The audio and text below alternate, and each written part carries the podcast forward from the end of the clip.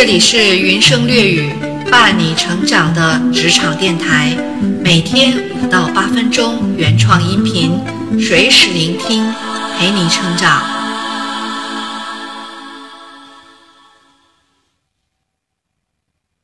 嗨，你好，我是 Maggie，今天我们来聊一个管理者角色的话题。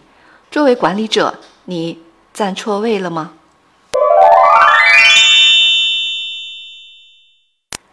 大家都知道，如果在足球场上，后卫老打前锋的位置，前锋老打后卫的位置，这支球队不可能取得胜利。但在企业现实管理中，像这样的角色错位、角色缺位的事儿还少吗？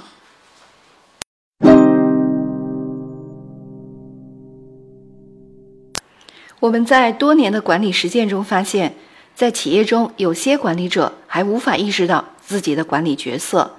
做了一个优秀的业务人员该做的事情，却不能有效发挥团队的作用，不能应对管理岗位的挑战，就如同站错位置的球员，不仅自己管理与领导的工作不到位，员工还感到十分别扭和尴尬。知识普及十大管理角色。亨利·明茨伯格是经理角色学派的创始人。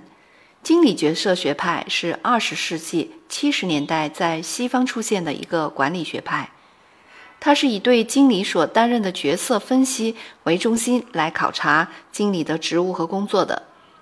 明茨伯格认为，对于管理者而言，从经理的角色出发，才能够找出管理学的基本原理，并将其应用于经理的具体实践中去。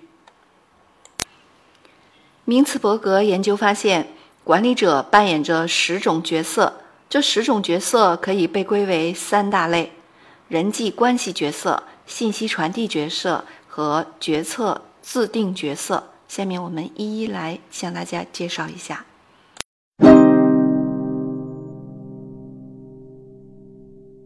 人际关系角色中包括三个角色，第一个是挂名首脑。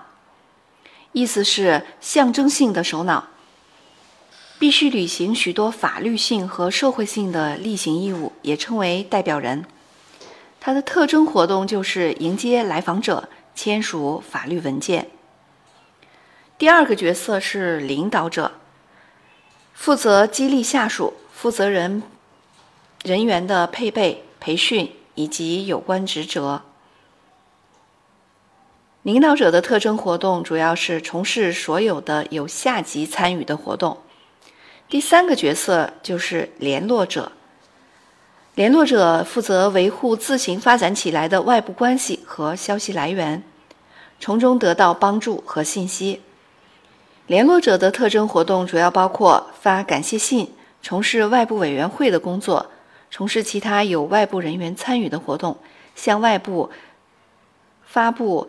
组织的计划、政策、行动、结果，召开董事会以及向媒体发布信息等等。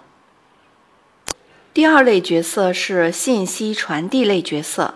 信息传递类角色包括三个角色：是监听者、传播者和发言人。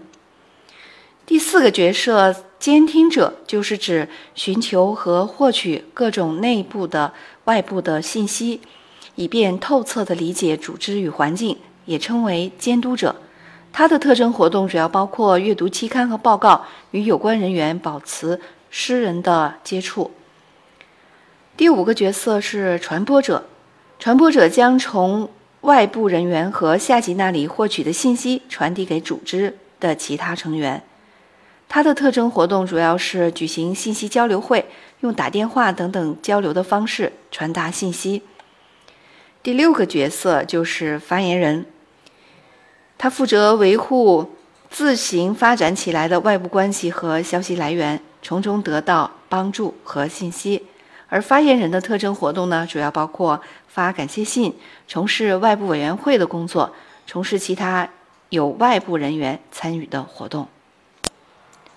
明茨伯格提出的管理角色的第三类角色是决策制定角色，包括四个角色，就是领导者、混乱驾驭者。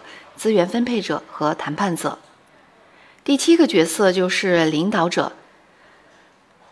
领导者是要寻求组织和环境中的机会，制定改进方案以发起变革。它的主要特征活动就是组织战略制定和检查会议，以开发新的项目。而第八个角色混乱驾驭者是当组织面临重点的意外的混乱时，负责采取纠正行动。它的主要特征活动就是组织应对混乱和危机的战略制定和检查会议。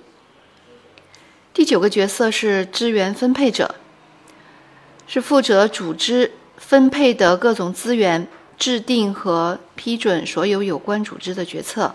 它的特征活动主要是调度、授权、开展预算活动和安排下级的工作。而第十个角色就是谈判者，主要在一些主要的谈判中作为组织的代表，比如说参加。工会的合同谈判，